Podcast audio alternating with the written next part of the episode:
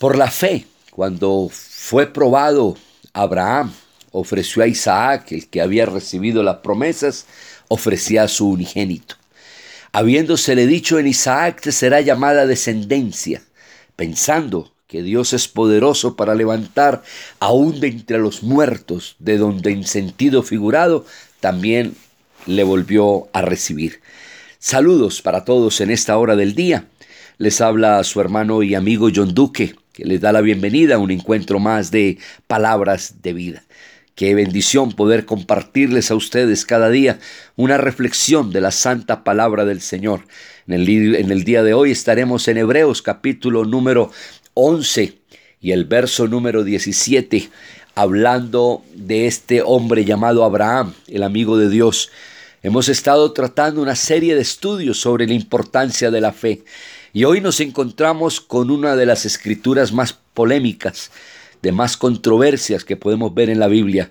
Ahí donde muchos enemigos de Dios y enemigos de la palabra podrán decir, bueno, qué Dios tan malo, qué Dios tan perverso, que manda a sacrificar a un ser humano, que manda a un padre a sacrificar a un hijo.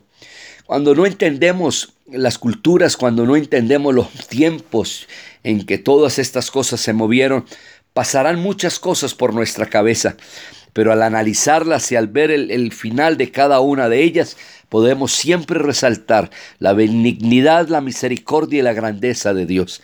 Aquí en este momento de Abraham, en su cultura, en esos pueblos paganos donde él se había criado y todo lo que se movía en esos momentos.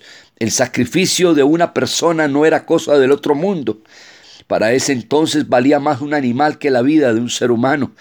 Así que los sacrificios humanos para aquella época a sus divinidades, a sus deidades, a sus creencias, para apacar o opacar un poco la ira de esos, de esos dioses, ofrecían seres humanos. Se habla también la Biblia de Moloch, un dios pagano, un ídolo con una boca grande y un fuego que salía por su boca donde ofrecían a los niños recién nacidos para tranquilizar, para tranquilizar un poco la ira de este dios. Eran las creencias de este momento. Así de que Dios le había llamado a Abraham y le haya pedido su hijo para Abraham en ese momento realmente no era algo fuera de lo común, fuera de lo normal. Dios le está mostrando algo referente a lo que él ya conocía, pero para darle una lección espiritual que es lo que nosotros debemos de entender. Así que para Abraham lo más crítico, lo más difícil es que es su único hijo. Lo tuvo a una edad muy avanzada. Su esposa era anciana, era estéril y Dios le hace un milagro de darle un hijo a una edad avanzada. Lógicamente, Abraham era el papá y era el abuelo al mismo tiempo también. Un viejito teniendo un niño, esa felicidad, ese gozo. La madre le pone Isaac, que significa risa. Así que Isaac se convierte en la risa de este par de ancianos. Era la alegría, la felicidad, era el gozo, era su único hijo, era quien amaba. Y fuera de eso, era en quien tenía puesta la esperanza de la promesa que Dios le había dado. Así que en Isaac, dice la Biblia, te será llamada descendencia. Así que eh, Abraham ve a Isaac como la promesa de Dios, ve la bendición de Dios de dárselo en un tiempo ya que no era fácil tener hijos por su larga edad. Y ahora Dios le dice, dame a tu hijo, entrégame a tu hijo. Pues lógicamente Abraham amaba a su hijo, lo amaba con toda su vida, era su alegría, era su gozo. Pero ahora Dios le había probado y le estaba llamando a entregar a su propio hijo. La Biblia nos declara a nosotros que Abraham tuvo tres días de camino para llegar al lugar donde Dios le había dado, nada más ni nada menos que el monte de Moriad el monte de Moriad que significaba el monte de la enseñanza. Era allí donde se iba a construir luego en el futuro el templo de Jerusalén. Era allí donde iba a estar relacionado casi muchas de las profecías bíblicas. Es allí en el monte de Moriah donde empieza este camino de Abraham con su hijo y con sus siervos. Lleva eh, todo, va bien, hasta llega un momento donde Abraham toma a su hijo, deja a los siervos allí, ustedes me esperan acá yo y el muchacho iremos allá, adoraremos y volveremos. Nadie sabe nada, solamente Abraham en su corazón sabía lo que iba a pasar. Ahora toma el camino con su hijo rumbo a ese monte, a subir ese monte para llegar al monte. Un momento a otro el hijo le pregunta, Padre, aquí hay un cuchillo, aquí está el holocausto, está la leña, pero yo le quiero preguntar algo, Padre, ¿dónde está el sacrificio?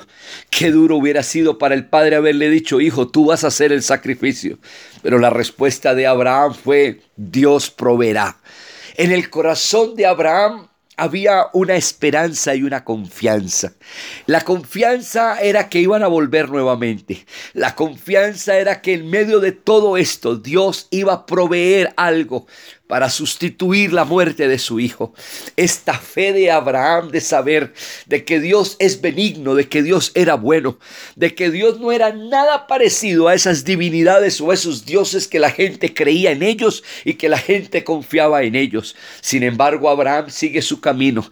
Llega el momento donde prepara todo y luego sube a su hijo, lo amarra y después su hijo era callado, su hijo era humilde, porque aquí hay una enseñanza muy maravillosa para toda la raza humana. Recuerden que Moriad es el monte de la enseñanza.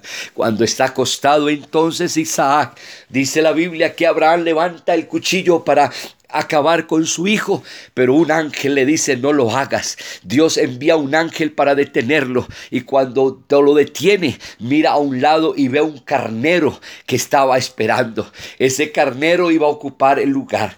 La enseñanza más grande de la historia. Así como Abraham iba a sacrificar a su hijo unigénito, su único hijo, la Biblia dice que entonces, que de tal manera amó Dios al mundo, que ha dado a su hijo unigénito para que todo aquel que en él crea no se pierda, mas tenga la vida eterna. Jesucristo una vez hablando de Abraham le dijo a todos los fariseos y judíos, Abraham vio mi día y se alegró.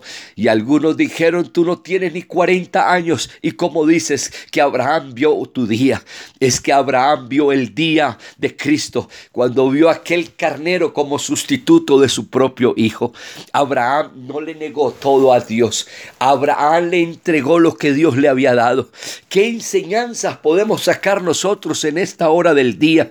Amigos y hermanos, hay cosas que, en las cuales nos aferramos, hay cosas que amamos más que a Dios, hay cosas que tenemos aferradas en nuestra vida más que a Dios. Qué bueno poder ir a Moriad y decirle al Señor, Señor, quiero entregarte todo, Señor. Quiero que tomes el control de mi vida y créeme que Dios no va a hacer algo que tú no puedas aguantar y que Dios tiene bendiciones grandes para tu vida. Sacrifica tu risa, Sacrifica aquellas cosas en tu vida que aparentemente te dan felicidad y gozo y tal vez son gozos momentáneos y temporales. Sacrifica aquellas cosas en tu vida que te quitan el espacio, que te quitan el tiempo, que te quitan momentos de intimidad con Dios, que te separan de Dios. Dile a Dios, Señor, toma el control de mi vida. Aprende, Señor, dígale, Señor, yo quiero aprender a amarte más que todas las cosas. Abraham amaba a su hijo, como creo que todos los padres podemos amar a nuestros hijos, pero Abraham amaba a Dios más que a su propio hijo Isaac, amaba a Dios más que su propia vida, y por esto este hombre se convirtió en un hombre especial llamado el amigo de Dios, el hombre de fe, el hombre que caminó con Dios, el hombre que le creyó a Dios y el hombre que pudo obtener las promesas que Dios le había dicho. En esta hora del día la invitación para todos es sacrifica tu risa, Sacrifica tu alegría, sacrifica aquellas cosas que te, te, producen cierta felicidad y entrégaselas a Dios. Dios no te va a quitar la felicidad y el gozo. Al contrario, te va a dar una verdadera felicidad, te va a dar una verdadera, un verdadero gozo, un verdadero sentido de la vida. Ese es el Dios que nosotros servimos. Es por eso que Abraham pensaba que Dios era poderoso aún para levantar de entre los muertos, de donde en sentido figurado también volvió a recibir a Isaac, su hijo. Qué bueno en esta mañana poderle decir, Señor, toma el control de mi vida, mi vida es tuya y todo lo que tengo es tuyo. Aquí está delante de tu presencia y delante de tu altar. Que Dios les bendiga a todos, es mi más sincero deseo. Bendiciones.